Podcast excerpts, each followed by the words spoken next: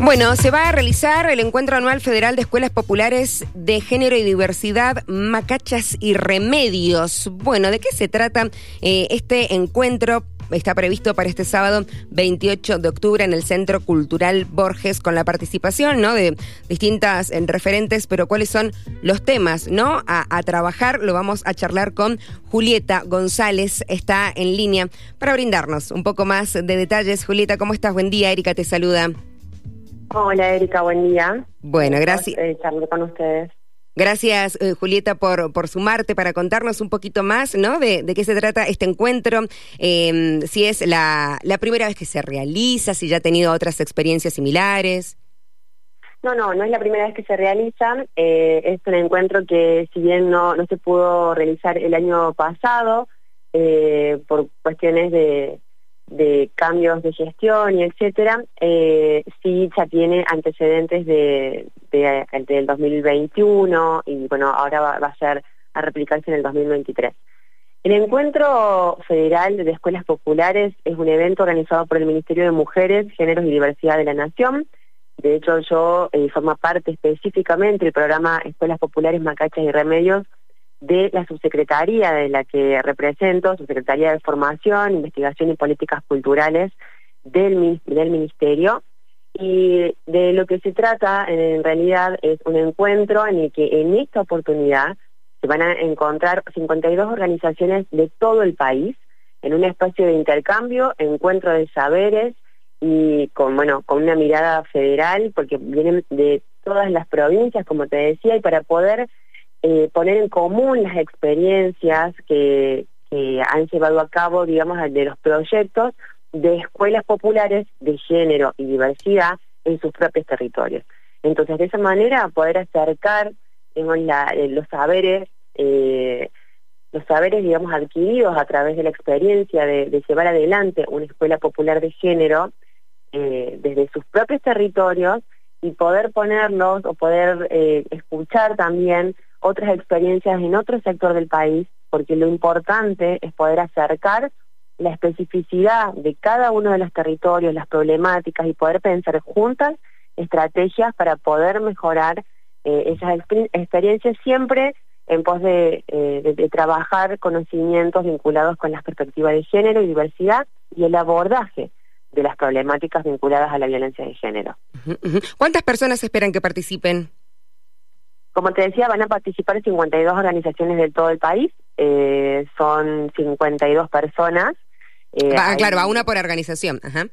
Sí, una por organización, así que bueno, el mañana, entre esta noche ya y mañana van a estar llegando de, de diferentes puntos. Uh -huh. Y a comparación, bueno, ¿cómo ha evolucionado en los últimos años eh, o cuáles son lo, los temas o los proyectos que van a atraer desde cada sede para, para poder trabajar en este encuentro? Mira, no, de proyectos, hay múltiples proyectos a lo largo de todo el país que se han podido desarrollar.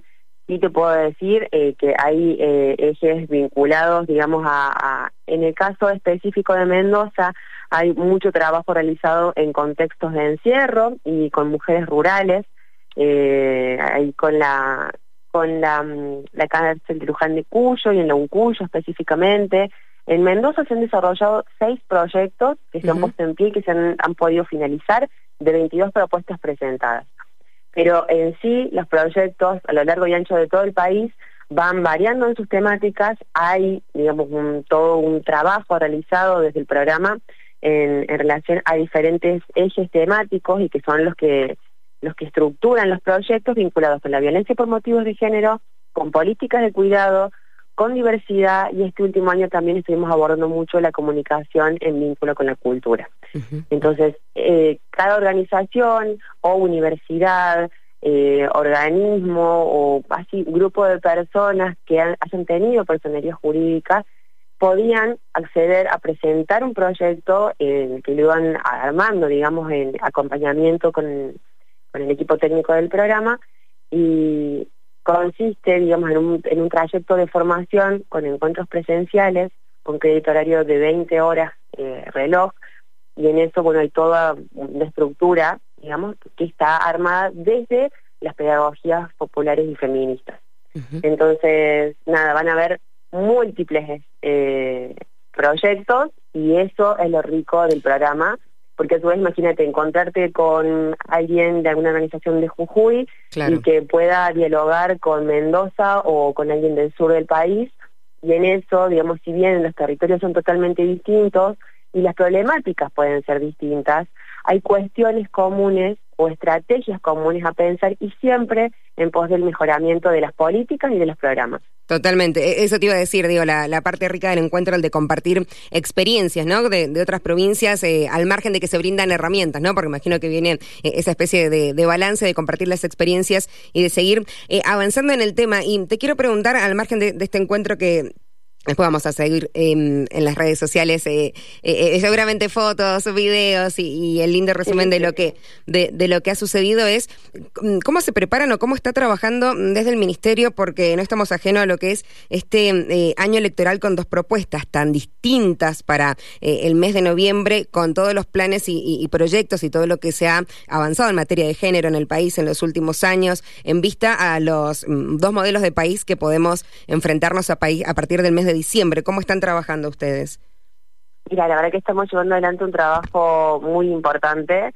Hace, en agosto eh, empezamos todo, una gira por todo el país, por todas las provincias del país, con el, una línea de acción federal que se llama Conectadas por la Democracia, que nos dio la posibilidad de ir escuchando diferentes realidades a lo largo y ancho de todo el país y qué era lo que estaban viviendo y en primer lugar escuchar, escuchar que, cómo venían trabajando, qué hacía falta, sabemos que hay cosas por, por mejorar y, y son las provincias, son las personas de cada uno de, de, los espacios, de los territorios quienes van siendo ese termómetro eh, y sabiendo que, que, es muy importante la escucha para, para mejorar.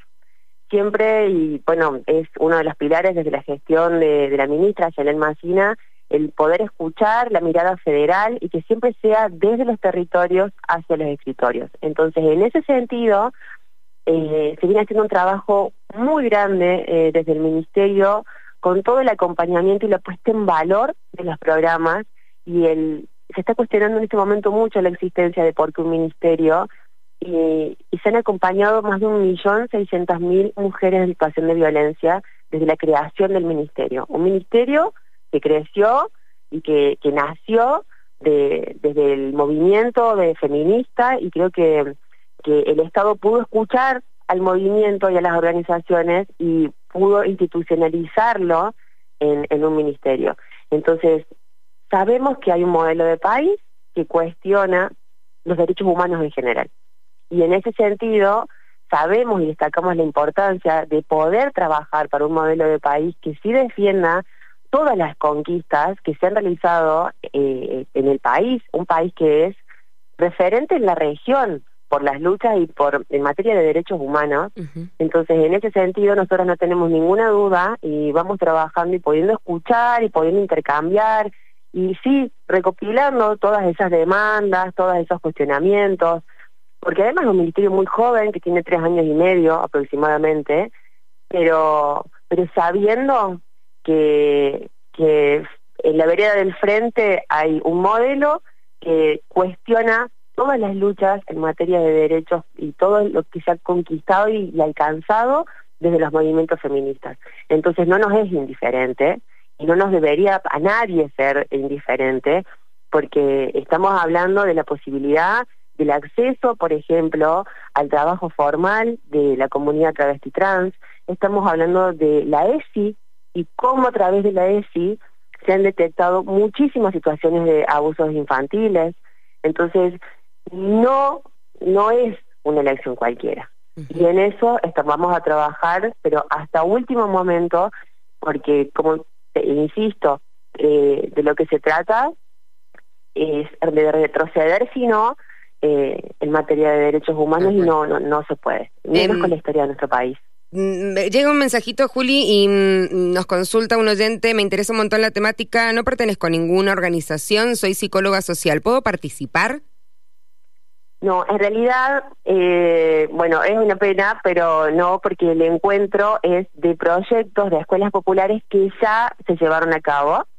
eh, el programa era es un programa que de ventanilla permanente, pero bueno, en esta oportunidad nos encontramos con los proyectos que ya han finalizado para, para poder hacer este intercambio. ¿Y sumarse, digo, para un próximo año está esa posibilidad? Por supuesto, porque estamos pensando en un próximo año.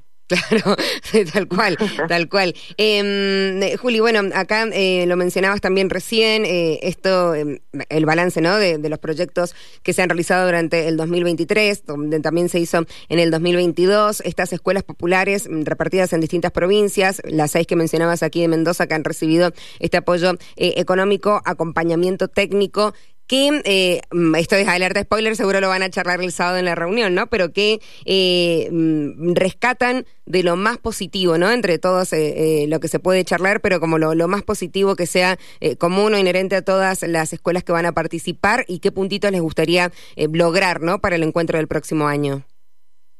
Mira, en este, para este encuentro se va a trabajar muy fuertemente en diferentes ejes que, bueno, o sea, a ver, ya se realizó hace, mm, bueno, menos de un mes, fue a principios del mes de octubre, se realizaron encuentros virtuales con las organizaciones, se realizaron dos encuentros como para hacer una previa y una, un primer trabajo, que se va a continuar mañana en el encuentro presencial con todas las organizaciones juntas.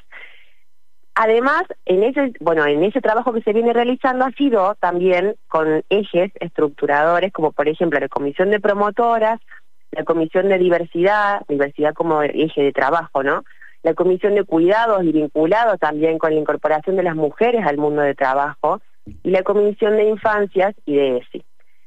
Las, las, las organizaciones ya vienen trabajando en torno a esos ejes, y lo que se va a hacer mañana va a ser una puesta en común, un trabajo más articulado y un segundo momento en el que se van a, van a poder desarrollar talleres con saberes específicos y que han surgido, digamos, de demandas propias de las organizaciones. Mucho tiene que ver con eh, estrategias, digamos, desde la comunicación popular para poder llevar adelante y llevarlas a sus propios territorios y que, por ejemplo, vinculadas con la comunicación cómo, comunicar mi proyecto comunitario, cómo poder tener esas herramientas. Entonces, en ese sentido, se van a formar también en las organizaciones y el último momento, un momento ya más institucional, de la entrega de los certificados y una plenaria de, de puesta en común de todo lo que se ha trabajado a lo largo de las, tanto de las jornadas virtuales como de las jornadas presenciales.